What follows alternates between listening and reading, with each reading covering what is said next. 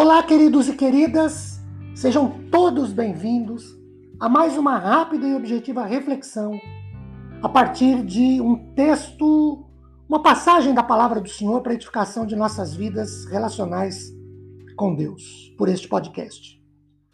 Meu nome é Ricardo Bresciani, eu sou pastor da Igreja Presbiteriana Filadélfia de Araraquara, situada na Avenida Doutor Leite de Moraes, 521, na Vila Xavier.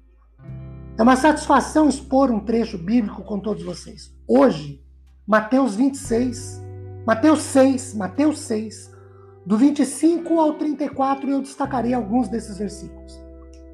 Nós temos aqui, queridos, palavras do Senhor Jesus dirigidas aos seus seguidores, dos quais, evidentemente, nós hoje, sobre a ansiedade àqueles que não têm riquezas e acabam vítimas da preocupação por falta de fé, por falta de confiança no Senhor. Destacando algumas frases. Do versículo 25, a frase: Não andeis ansiosos. Isso não é uma proibição de providência ou planejamento ou esquematização das coisas para nós, mas trata da ansiedade ou preocupações sobre as necessidades diárias que nos fazem perder sono, não ter fome, que nos deixam inquietos, que nos adoecem, que principalmente roubam de nós fé, confiança e dependência do Senhor. Nesse mesmo versículo 25, outra frase: Não é a vida mais do que o alimento? Essa frase nos leva a pensar que, considerando que a própria vida e o corpo foram providenciados por Deus, nós devemos confiar e depender de Deus para providenciar aquilo que tem menor importância. A gente tem que considerar que a vida é mais importante que o alimento. Então, considerando ainda o fato de que Deus fornece o sustento às aves, por exemplo, que não tem capacidade de semear, colher e armazenar, de acordo com o versículo 26, quanto mais nós, seres humanos, filhos de Deus,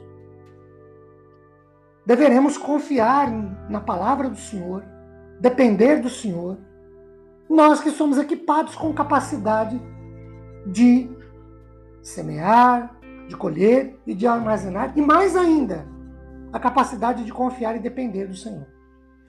No versículo 27, a frase acrescentar um côvado ao curso da sua vida diz respeito ao alimento que é essencial ao crescimento, mas mesmo esse alimento, Deus também e igualmente controla, supre e providencia.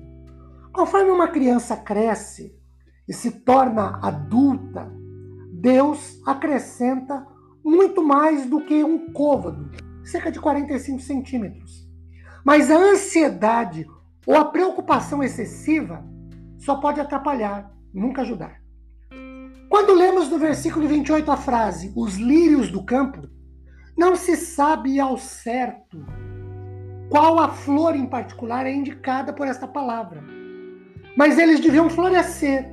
E aí o texto diz que nem Salomão, o mais rico e de certa forma o mais magnífico, entre aspas, rei hebreu, era tão magnífico como a beleza dos lírios plantados e cuidados pelo Senhor.